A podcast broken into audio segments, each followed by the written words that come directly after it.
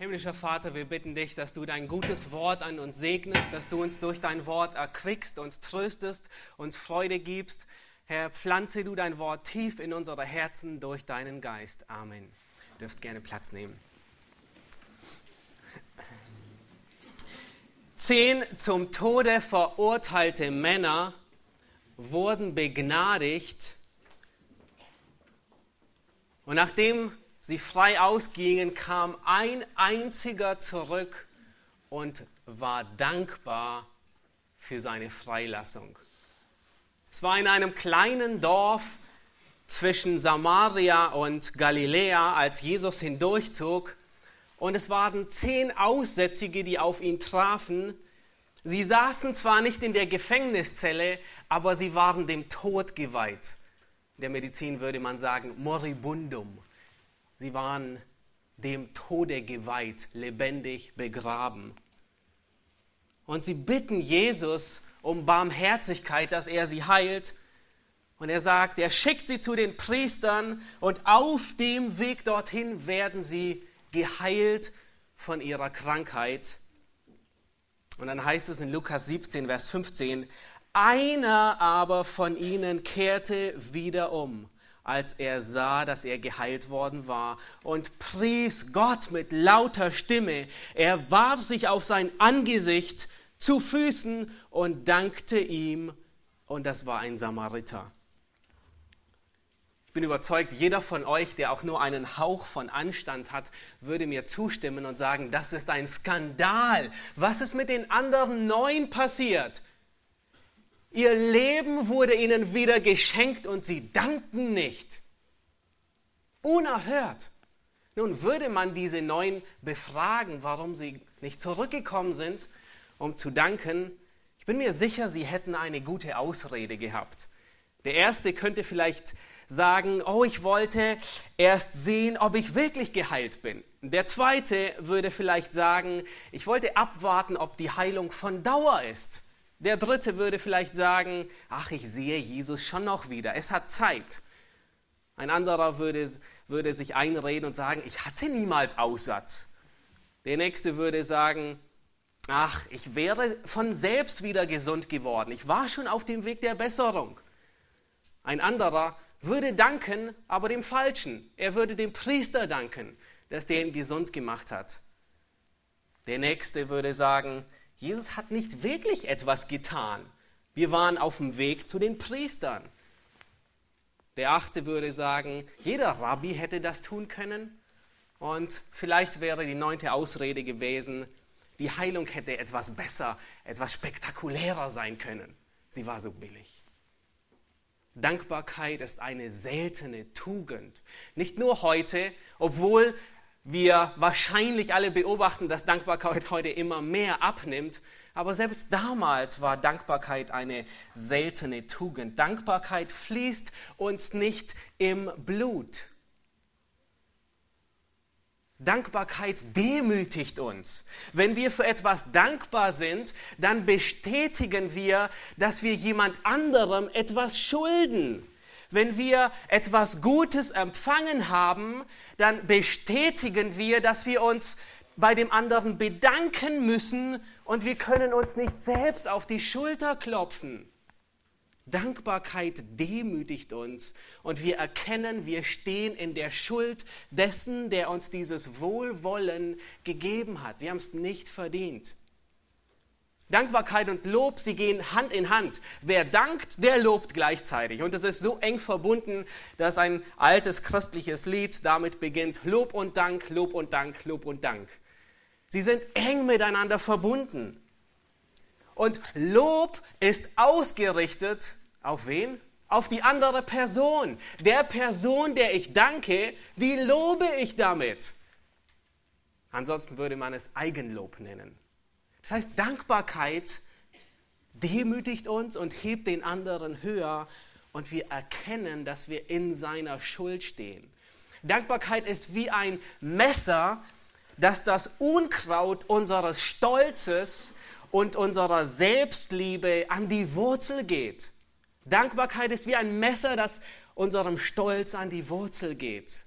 Dankbarkeit ist uns nicht ins Blut gelegt.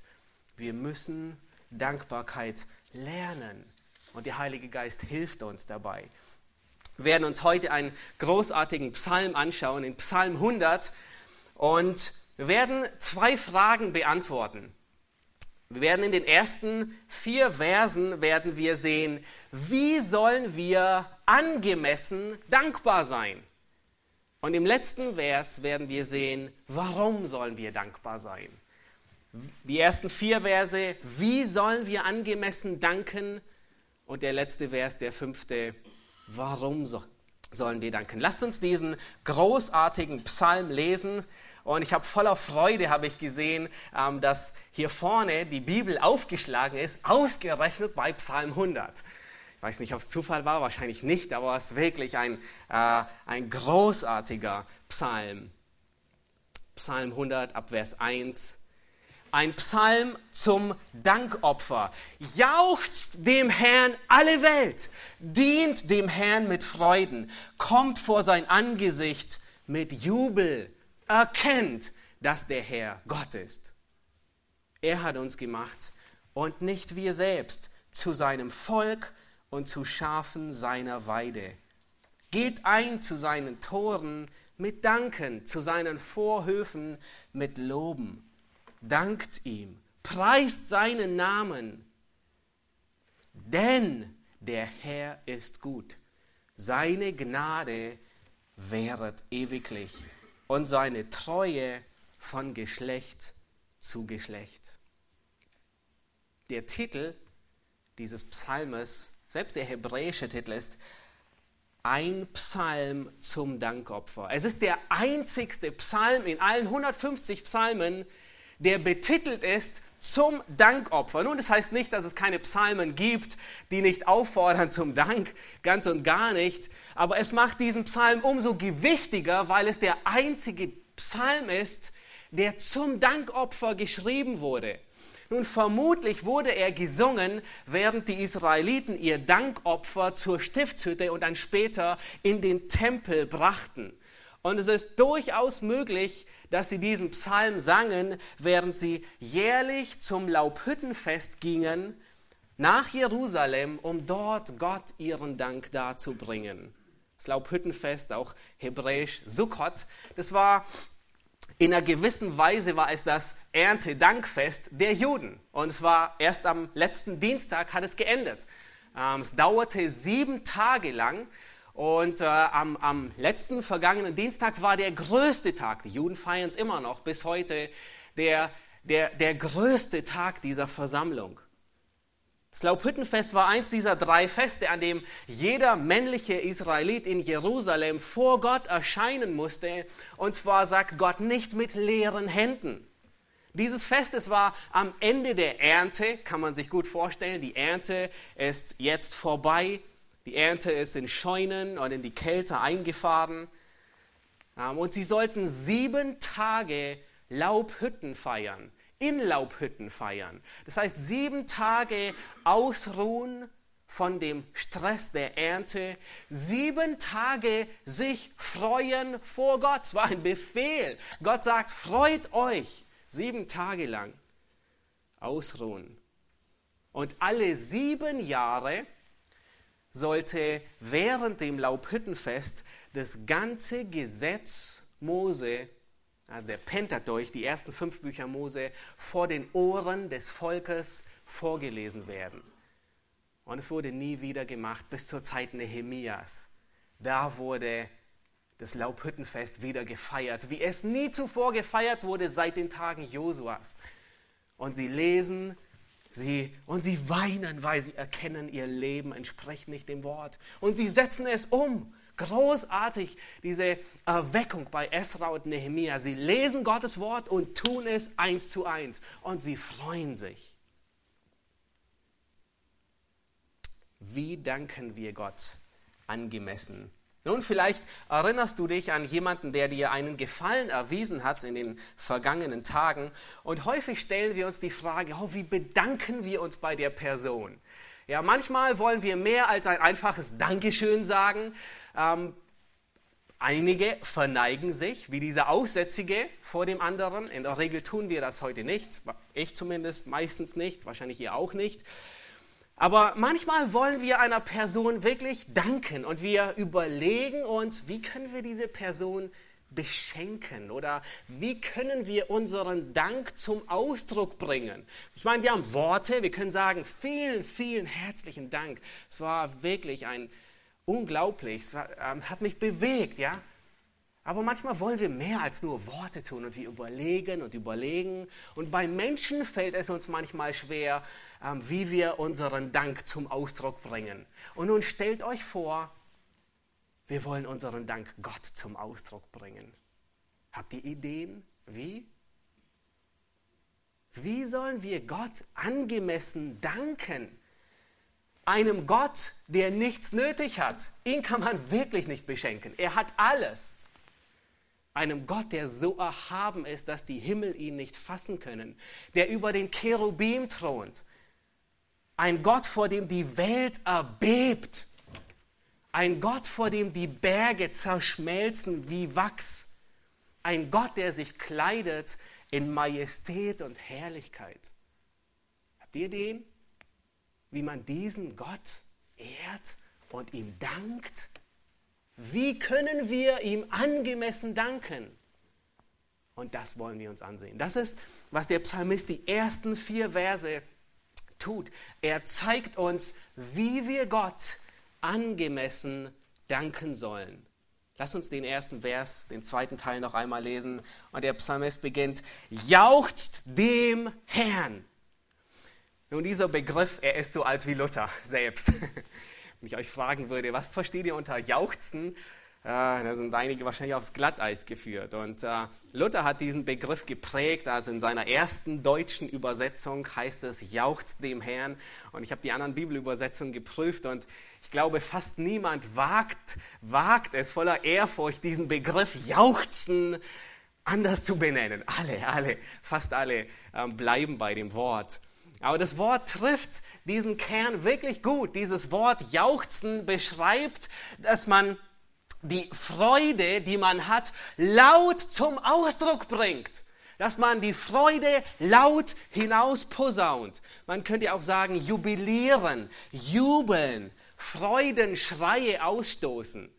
Und im Alten Testament gibt es zahlreiche Begebenheiten, wo, wo dies tatsächlich praktisch geschehen ist. In Samuel 4, Vers 5 da wird berichtet, dass das ganze Heerlager jauchzte, auch wieder dieses Wort, es jauchzte, als die Bundeslage ins Lager Israels kam. Sie lagen mit den Philistern im Krieg und äh, ihre Hoffnung äh, äh, sank bis zum Boden und dann kam Gott ins Lager, die Gegenwart Gottes.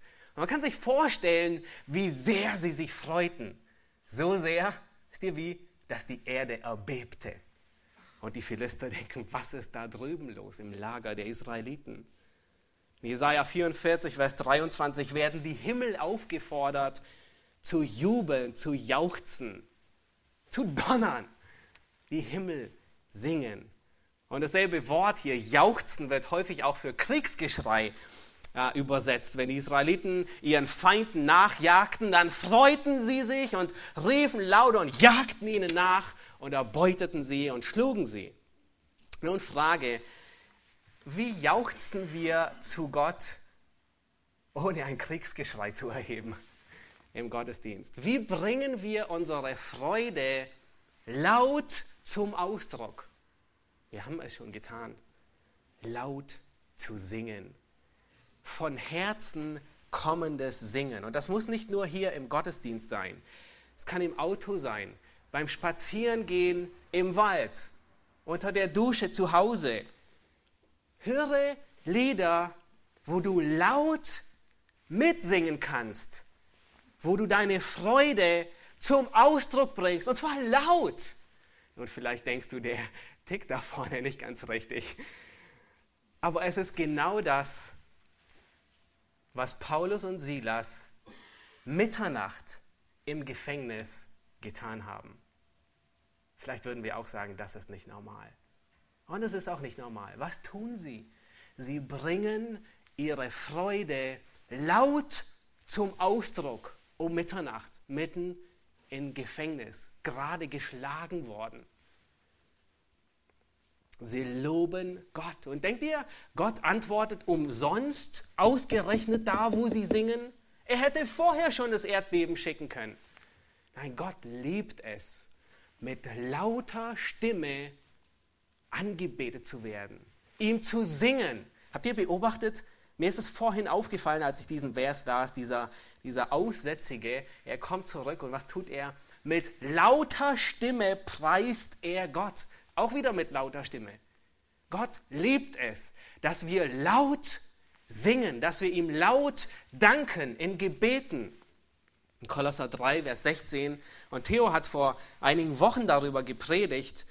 Da sagt Paulus, singt mit Psalmen und Lobgesängen und geistlichen Liedern dem Herrn lieblich in euren Herzen.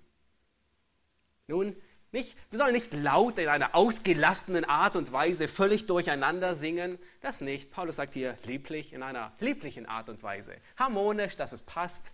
Aber Gott liebt es, laut angebetet zu werden. Du dankst Gott in angemessener Weise, wenn du deine Freude, wenn du ihm deine Freude laut zum Ausdruck bringst. Lass uns weitergehen, Vers 2. Da sagt der Psalmist, dient dem Herrn mit Freuden. Wir sind immer noch bei der Frage, wie können wir Gott angemessen danken? Er, der alles hat, der nichts braucht, der niemanden braucht, um ihn zu bedienen.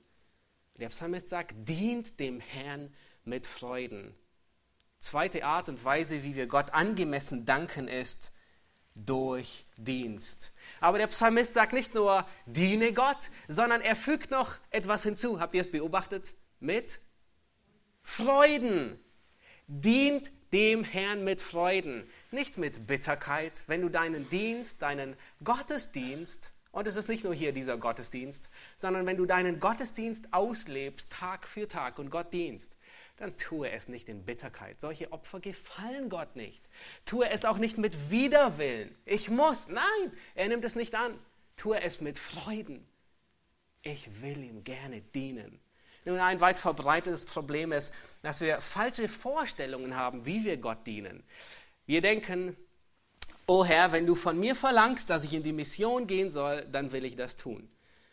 Oder wir haben abenteuerliche Vorstellungen von heldenhaften Taten auf dem Missionsfeld, von Missionspiloten, von Missionsstationen. Und das ist gut, aber das sind die wenigsten von uns, die Gott dazu beruft. Sonst wären alle von uns weg. Sonst würde keiner heute Morgen hier sein. Lass uns Matthäus 25 aufschlagen und lass uns sehen, wie Gott sich Gottesdienst vorstellt. Wie Gott will, dass wir ihm dienen sollen. Matthäus 25, Vers 34.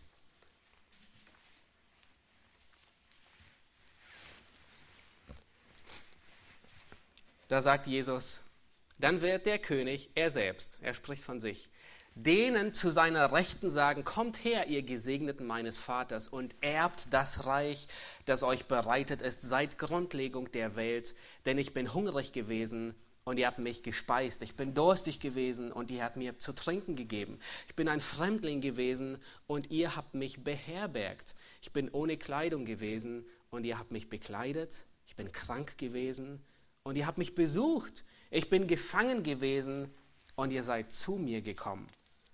Und dann wenden diese ein und sagen, Herr, wann haben wir dich krank gesehen und dich besucht im Gefängnis? Ich meine, du warst im Himmel, du warst nie auf Erden. Und dann Vers 40, schlagt Vers 40 auf. In Vers 40 ist der Kern.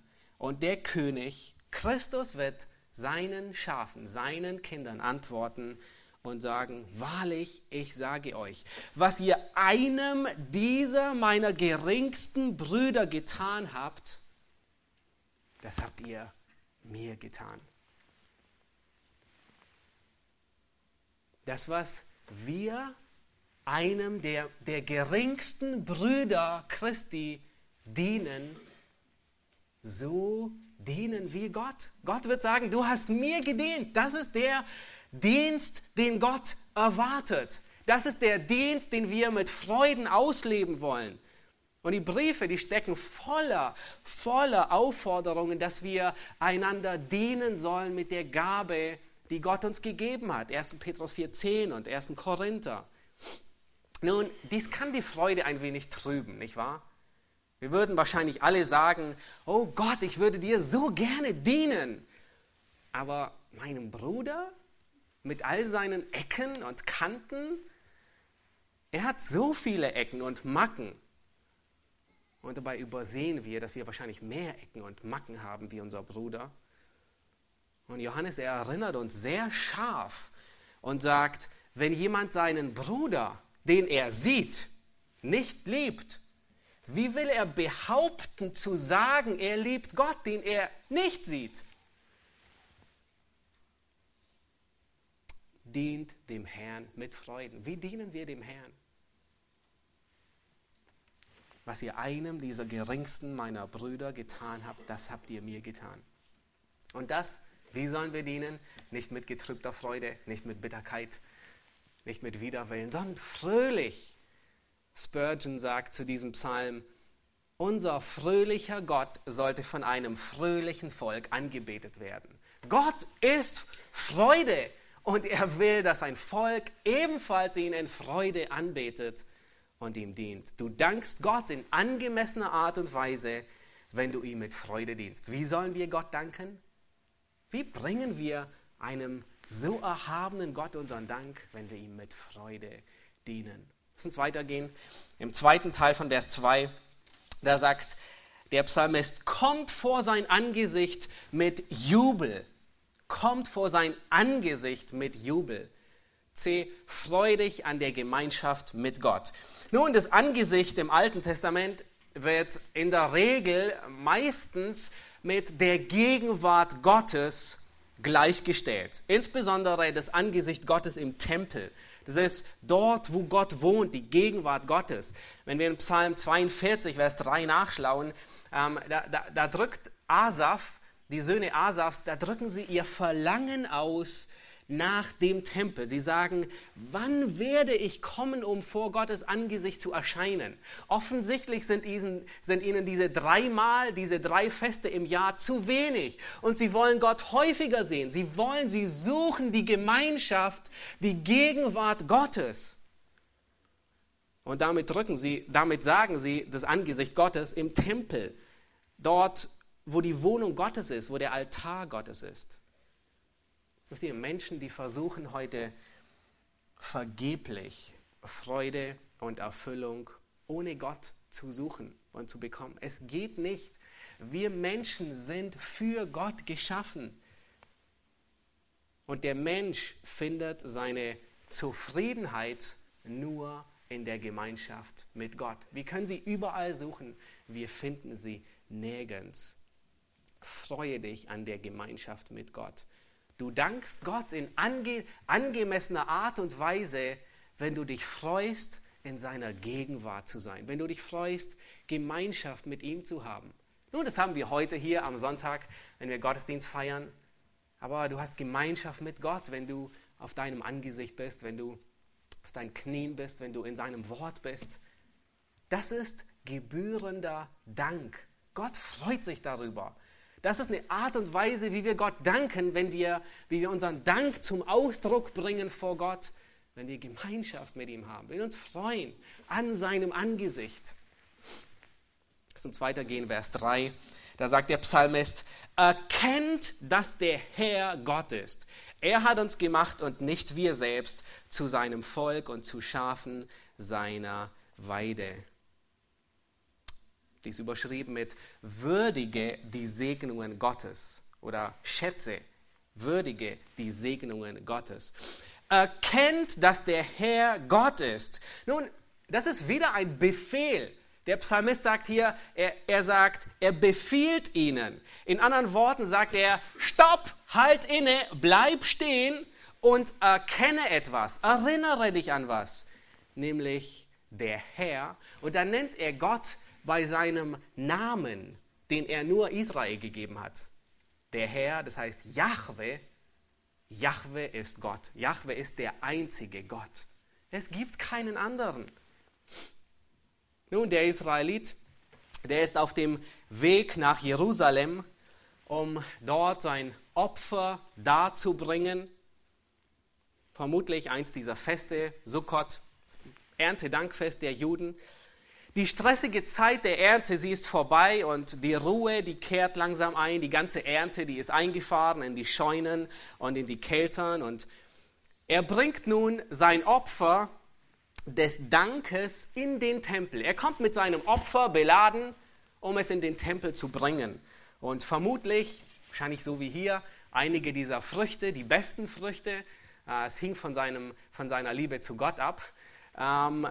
Wahrscheinlich ein bisschen Getreide, ein wenig Wein und Öl und vielleicht sogar ein Schaf, das er Gott opfern wollte. Und er kommt mit, diesen, mit all dem, was er Gott als Dank bringen will, und auf dem Weg dorthin singen, singen sie diese Psalmen. Und nun kommen sie zu dieser Strophe, wir sagen Vers 3, und sie sagen, und auf einmal muss er darüber nachdenken, was er singt. Erkenne, dass der Herr Gott ist. Er hat uns gemacht und nicht wir selbst. In anderen Worten, der Psalmist sagt, Stopp, bleib stehen, erinnere dich, dass der Herr Gott ist. Er hat uns gemacht. In anderen Worten, dein physisches Leben, all das, dein, dein Leben kommt von ihm. Alle Segnungen, all das, was du in deinem Gepäck mit dir rumträgst, die ganze Ernte kommt von ihm. Er hat es gemacht. Alle physischen Segnungen kommen von Gott. Der Psalmist, er will, dass wir innehalten, dass wir Pause, dass wir stehen bleiben auf unserem Weg und er sagt, erinnere dich, ruf dir in Erinnerung, gesteh dir ein, dass dein Leben und alles, was du für das Leben und zum Leben brauchst, aus der Hand Gottes kommt. Und für den Israeliten, der hier seine Gaben ähm, in, zum, zum Tempel darbrachte, war es in der Regel nicht schwer nachvollziehbar. Er hat zwar hart gearbeitet in der, in, in, in der Ernte und beim Pflügen und beim Sehen, aber jeder Bauer weiß nur zu gut, dass eine gute Ernte nicht in seiner Hand steht, sondern in der Hand Gottes. Gott ist der Einzige, der den Regen gab, damit all das gedeihen konnte. Gott ist der Einzige, der genügend Sonne und Wärme gab, damit es wachsen konnte. Gott ist der Einzige, der Gedeihen und Wachstum schenkt. Er war der Einzige, der vor Naturkatastrophen bewahren konnte. Und der Israelit, der seine Gaben darbrachte, er wusste, das ist nicht mein Verdienst. Es nicht Gott hat uns gemacht. Gott hat uns all das gegeben, was wir fürs Leben und zum Leben brauchen. Und es kommt nicht aus unserer Hand. Nun willst du Gott angemessen danken, dann ruf dir in Erinnerung all die Segnungen, die Gott dir gegeben hat. Ruf dir all die physischen Segnungen in Erinnerung. Nun, ich glaube, keiner von uns ist äh, Landwirt und wir kaufen alle unser Brot, unser Mehl und unser Obst und alles, was wir haben, kaufen wir im Supermarkt. Ab und zu haben wir einen Baum im Garten, von, von, dem, von wo es kommt, aber dennoch, auch wenn wir es im Supermarkt kaufen, es kommt nicht aus unserer Hand. Es kommt aus der Hand Gottes. Nun sagen wir, ja, aber wir Menschen haben tolle Bewässerungssysteme geschaffen und sind nicht mehr abhängig vom Regen. Das stimmt wohl zu. Das trifft zu, aber wer hat es uns gestattet? Wer hat uns Menschen im Ebenbild Gottes gemacht und uns die Weisheit gegeben, klüg, ausgeklügelte Bewässerungssysteme zu kreieren? Das kommt von Gott. Gott hat uns gemacht. Gott hat uns die Weisheit gegeben, in seinem als sein Abbild ausgeklügelte Systeme zu erschaffen. Und wir klopfen auf unsere Schulter? Nein, nichts dergleichen. Alles kommt aus der Hand Gottes. Und schlussendlich schenkt Gott das Gedeihen. Wir können so viel tun, wie wir wollen. Aber habt ihr schon, euch schon mal überlegt, selbst die Tomaten, die heute gar keinen Boden mehr sehen und irgendwo in Watte gezüchtet werden, was ist, wenn Gottes Gedeihen nicht mehr schenkt? Wenn der Same auf einmal nicht mehr wächst? Ist für uns unvorstellbar.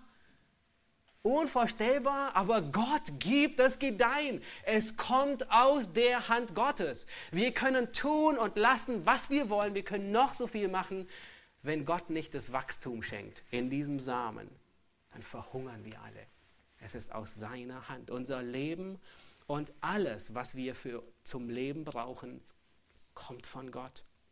Erkenne, dass der Herr Gott ist. Er hat uns gemacht. Und sie sollen sich noch etwas in Erinnerung rufen. Nicht nur die physischen Segnungen, all das, was der Israelit in seinem, in seinem äh, Wagen mit sich schleppt, sondern er soll sich in Erinnerung rufen, warum er überhaupt ein Israelit ist. Im zweiten Teil sagt es, er hat uns gemacht zu seinem Volk. Gott hat uns sein Volk gemacht. Hier erinnert der Psalmist den Israeliten, dass all seine geistlichen Segnungen, die er empfängt, auch von Gott kommen. In anderen Worten soll der Israelit sich nicht auf die Schulter klopfen und sagen, oh, ich bin so dankbar, in diesem Land Kanaan zu wohnen, ein, ein, ein Bürger dieses Landes zu sein. Nein, Gott würde ihm die Frage stellen, wer hat Abraham erwählt?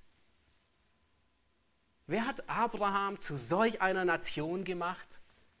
Wer hat sie, als sie Sklaven in Ägypten waren, in dieses Land gebracht, wo Milch und Honig fließt?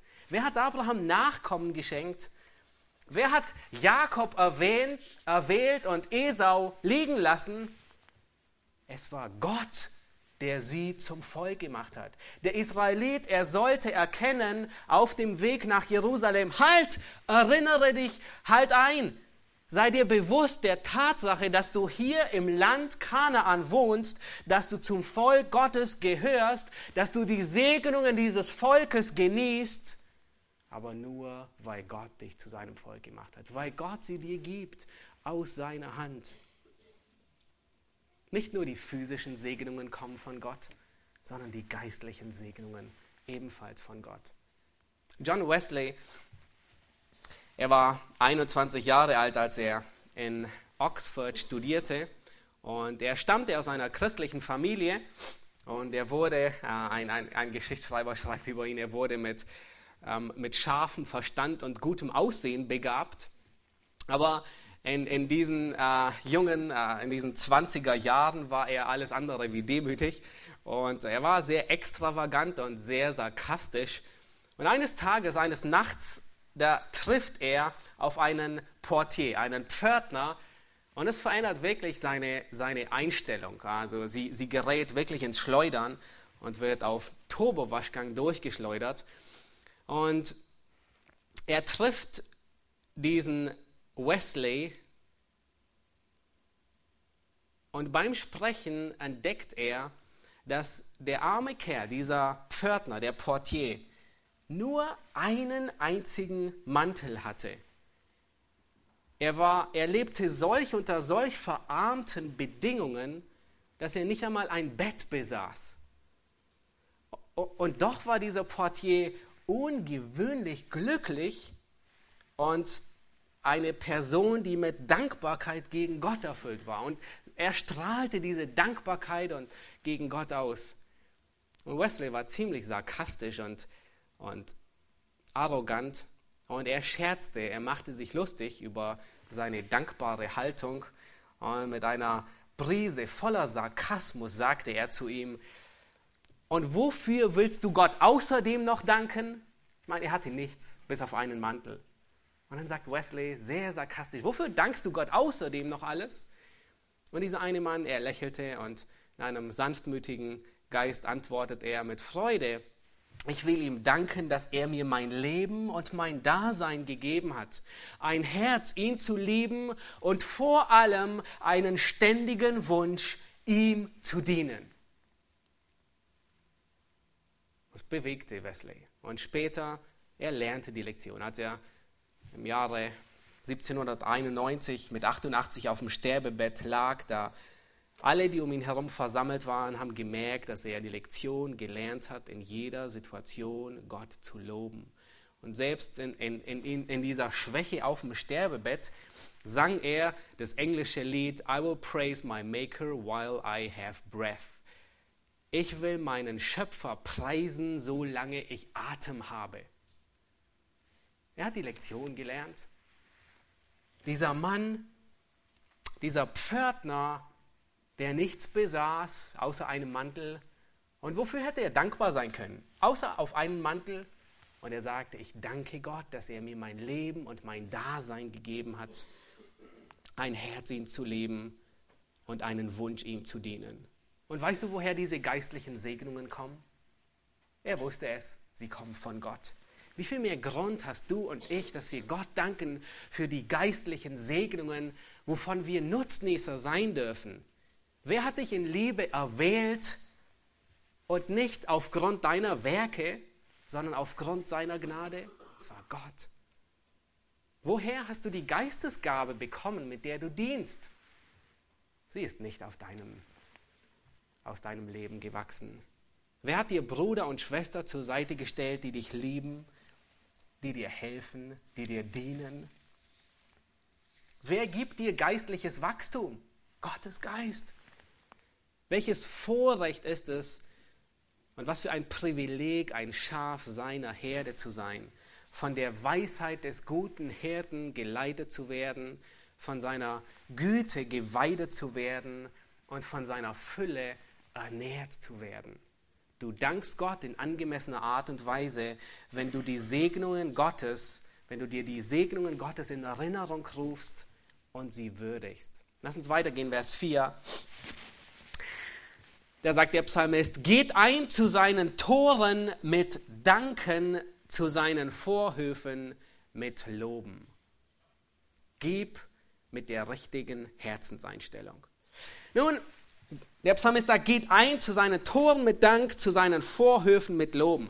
Der Israelit, der sein Dankopfer darbrachte, er kam nun endlich in Jerusalem an und wenn er durch die Tore des Tempels hineinging, dann brachte er sein, sein Opfer in den Tempel und ließ es dort. Und die letzte Aufforderung, die der Psalmist hier dem Israeliten gibt, ist, dass er das Opfer, das er mitbringt, sein, sein, sein Dankesopfer, dass er es mit der richtigen Herzenseinstellung zu Gott bringt. Nämlich wie? Mit Danken und Loben. Der Israelit, der seine Opfer nun durch die Türen des Tempels hineinbringt, um sie dort zu lassen, soll die Gaben in welcher Herzenshaltung bringen? Mit Danken und Loben. Dankbarkeit drückt sich immer im Geben aus. Das, was man unverdient empfangen hat, das gibt man gerne weiter und teilt es mit anderen. Dankbarkeit macht freigebig, aber Undankbarkeit macht selbstsüchtig. Du dankst Gott in angemessener Art und Weise, wenn du mit der richtigen Herzenseinstellung gibst. Und das, was Paulus im Neuen Testament anspricht, das galt damals schon im Alten Testament. Das sehen wir hier in Psalm 100. Was Paulus sagt in 2. Korinther 9, Vers 7, jeder, wie er sich im Herzen vornimmt, nicht widerwillig oder gezwungen, denn was? Einen fröhlichen Geber hat Gott lieb. Und das galt insbesondere damals. Auf diesen Israeliten, der seine Opfergabe bringt und Gott will, dass er es fröhlich Gott gibt.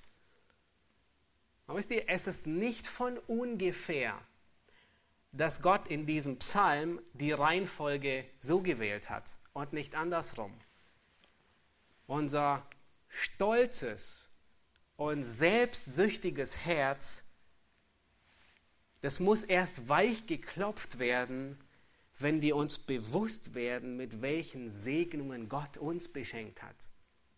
Es muss erst geklopft werden und sich in Erinnerung rufen, welche physischen und welche geistlichen Segnungen habe ich von Gott empfangen. Und dann erst werde ich bereit, mit dankbarem und lobendem Herzen zu geben, weiterzugeben. Hebräer 13, Vers 15 macht ebenfalls deutlich, dass Dank und Lob mit Geben begleitet wird. Da sagt, Paul, äh, da sagt der Schreiber des Hebräerbriefes, durch ihn lasst uns nun Gott beständig ein Opfer des Lobes darbringen, das ist die Frucht der Lippen, die seinen Namen bekennen. Und gleich anschließend spricht er ebenfalls wieder von einem Opfer, nämlich wohlzutun und mitzuteilen, vergesst nicht, denn solche Opfer gefallen Gott wohl. Das heißt, was gefällt Gott? Opfern, wohlzutun und mitzuteilen. Das heißt, das, was wir empfangen haben, mit anderen zu teilen, es weiterzugeben. Dankbarkeit macht freigebig, Undankbarkeit macht selbstsüchtig. Und bevor nun der Psalmist hier zu dem Höhepunkt des Psalmes kommt, und das ist Vers 5, das ist das, ist das Gipfel, Kreuz, ähm, Sondergleichen, holt er nochmal zu einem Schlag aus und er fasst all das, was er gesagt hat, fasst er in den letzten Worten von Vers 4 zusammen und sagt, danket ihm, preist seinen Namen. So kann man nicht viel sagen. Danket ihm. Das ist alles, was er sagt, ist, er fasst es nochmal zusammen und sagt, danket Gott, preist seinen Namen. Spurgeon, er sagt sehr, sehr treffend dazu, solange wir Empfänger von Gottes Gnade sind, müssen wir Geber des Dankes sein. Solange wir Empfänger sind von der Gnade Gottes, sind wir Geber des Dankes, bringen wir ihm Dank dar. Nun lasst uns zum letzten Vers gehen, zu Vers 5. Und das ist ohnegleichen der Höhepunkt des ganzen Psalmes. Und wir kommen nun zu der zweiten Frage, die wir gestellt haben. Warum sollen wir Gott danken? Warum sollen wir Gott danken? Vers 5.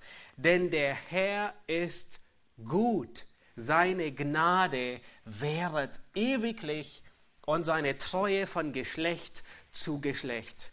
Hier nennt uns den, der Schreiber den Grund, um Gott zu danken und ihn zu preisen, nämlich es ist Gott selbst. Es ist die Person Gottes. Es ist der Charakter Gottes, warum wir danken sollen. Und er nennt, nun, wie, wie, kann man, wie kann man einen Charakter, den die Himmel nicht fassen können, beschreiben und zusammenfassen? Man kann es nicht. Aber der Schreiber, er tut es hier mit drei Worten. Er sagt, der Herr ist gut.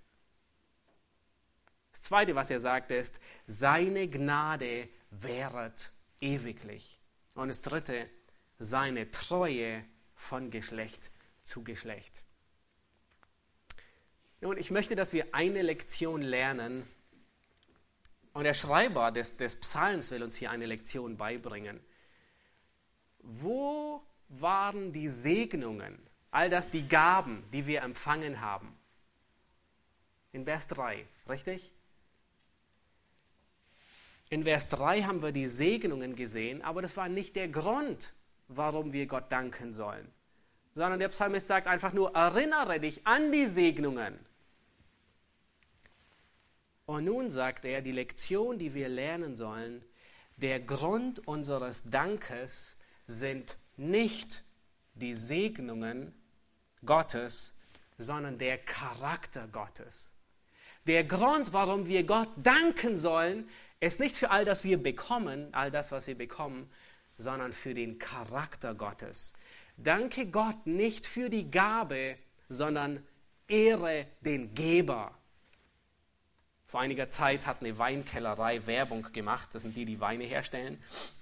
Und äh, sie haben ihren Dank auch zum Ausdruck gebracht und äh, ihr, ihr Slogan war äh, ungefähr wie folgt. Sie sagten, aus dem Weinstock kommt die Rebe, aus der Rebe kommt der Most, aus dem Most kommt der Wein, aus dem Wein kommt die Freude.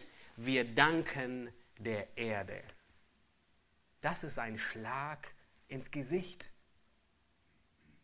Sie danken, sie sind dankbar für die Gabe, sie sind nicht dankbar für den Geber. Sie beten die Gabe an, aber sie beten nicht den Geber an. Das was, das, was der Psalmist hier uns beibringen will, die Lektion, die er uns erteilen will, ist, er, freu dich an den, ich meine, das ganze Fest war ein Fest der Freude. Natürlich freuen wir uns an all den Gaben, die Gott uns gibt. Aber der Dank gilt an Gottes Charakter. Und im Alten Testament, sehr, sehr interessant, wenn, wenn ihr das Alte Testament studiert, dann werdet ihr feststellen, dass immer wieder Leviten eingestellt wurden, um Dankeslieder zu singen. Das ist das, was, was wir tun. Thomas legt uns, wenn er Lieder aussucht, Worte in den Mund, die wir singen. Wie wir singen. Und diese Leviten, sie waren, ihre Aufgabe war, dass sie Dankeslieder darbringen. Und das finden wir wirklich überraschend. Wenn ihr das studiert, dann, äh, dann guckt euch das an. David macht es. Korach, er, er setzt Leviten ein, die quasi nichts anderes tun, wie Dankeslieder dem Volk zu singen. Und dann später finden wir es unter Nehemia wieder. Da heißt es, da setzten sie wieder Leviten an, die Dankeslieder darbrachten. Und wisst ihr, wie diese Dankeslieder aussahen? Ich möchte euch bitten, Psalm 136 aufzuschlagen. Das ist nur, ich würde sagen, das ist die Zusammenfassung aller, aller Dankeslieder.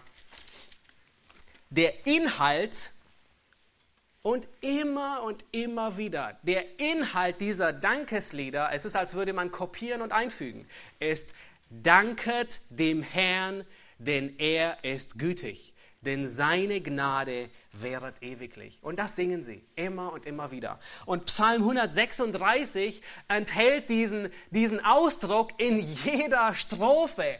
Offensichtlich ist er so wichtig, dass er in jeder Strophe wiederholt wird. Ich kann mich erinnern, als Kind empfand ich das enorm langweilig. Aber offensichtlich ist es dem Schreiber so wichtig, dass er sagt, ich will, dass ihr das begreift. Danket dem Herrn, denn er ist gütig und seine Gnade währt ewiglich. Alles, was Gott tut, das tut er aus Liebe und aus Gnade und Treue. Und Paulus fügt hinzu, selbst wenn wir untreu sind, bleibt er treu, denn er kann sich nicht verleugnen. Satan, er impft uns diese falsche Sicht ein, von Gott, dass Gott nur unser Schlimmstes will, dass Gott uns das Gute immer nur vorenthält. Nein, Gott ist gut. Der Herr ist gut. Wenn wir verstehen, dass der, dass der Grund unserer Dankbarkeit die Liebe Gottes, die Gnade Gottes und die Treue Gottes ist, dann können wir Gott danken, selbst wenn Gott Leid in uns bringt. Erinnert ihr euch an Paulus und Silas? Im Gefängnis loben sie Gott. Wofür? Für die Handschellen? Für den Kerker? Nein. Sie loben Gott und danken Gott für das, was er ist, für die Eigenschaften Gottes. Weil Gott gut ist und weil Gott seine Kinder liebt, werden ihnen alle Dinge zum Besten dienen. Römer 8, Vers 28. Und hat Gott dir außergewöhnlichen, hat Gott dir Tage von außergewöhnlichem Wohlergehen geschenkt? Dann preise ihn für seine Güte, preise ihn für seine Gnade und seine Treue. Und hat Gott dir Tage geschenkt der Sorgen und beschwerlichen Kämpfe?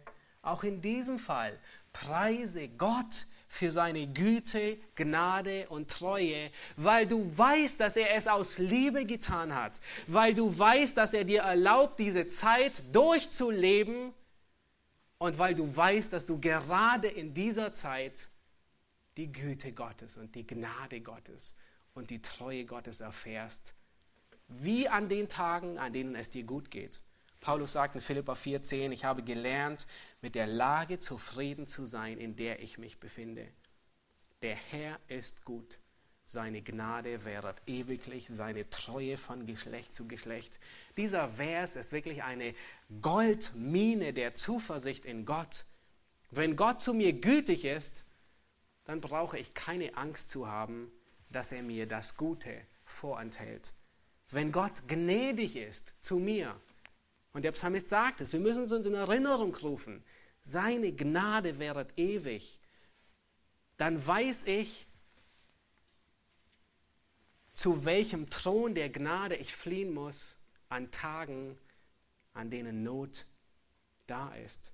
Er ist gnädig, er ist liebevoll, er vergibt, er handelt mit uns nicht nach unserer Sünde, sondern er handelt nach seiner Gnade. Und wisst ihr, wie reich diese Gnade ist? Unausschöpflich. Er gibt, er gibt, er gibt und sie hört nie auf. Das ist Gottes Gnade. Sie währet ewiglich. Wenn Gott treu ist, dann hält er sein Wort. Und du kannst dich auf die Verheißungen, die Gott gibt, kannst du vertrauen. Er hat noch nie sein Wort gebrochen. Gott ist bereit, sich lieber zu demütigen, als sein Wort zu brechen. Gott demütigt sich lieber, anstatt dass er sein Wort nicht einhält. Wir haben in dem zweiten Lied, das wir gesungen haben, gesungen, ich habe das alles nicht verdient, ich lebe durch seine Gnade. Dieser Psalm 100, er, er strotzt voller Freude, voller Lob und Dankbarkeit gegenüber Gott. Gott will, dass seine Kinder sich freuen. Er will, dass wir jubeln, dass wir jauchzen, dass wir uns in ihm freuen. Er schenkt uns Segnungen ohnegleichen. Und wir tun gut daran, dass wir sie genießen und uns an ihnen erfreuen. Aber wir wollen den Geber ehren und nicht die Gabe. Wir wollen Gott preisen für das, was er ist. Er ist gut und er ist gnädig und er ist treu. Ich möchte schließen mit dem Vers aus 1 Timotheus 5, Vers 18, wo Paulus sagt, seid in allem dankbar, denn das ist der Wille Gottes in Christus für euch. Dankbarkeit ist nicht eine Eigenschaft, die wir zu Erntedank auspacken, die wir ein bisschen auffrischen, aufpolieren und fünf Tage später wieder archivieren, sondern Gott will, dass sich Dankbarkeit wie ein roter Faden durch unser Leben zieht. Gott will, dass Dankbarkeit in unserem Blut schwimmt. Amen. Lasst uns aufstehen und Gott danken.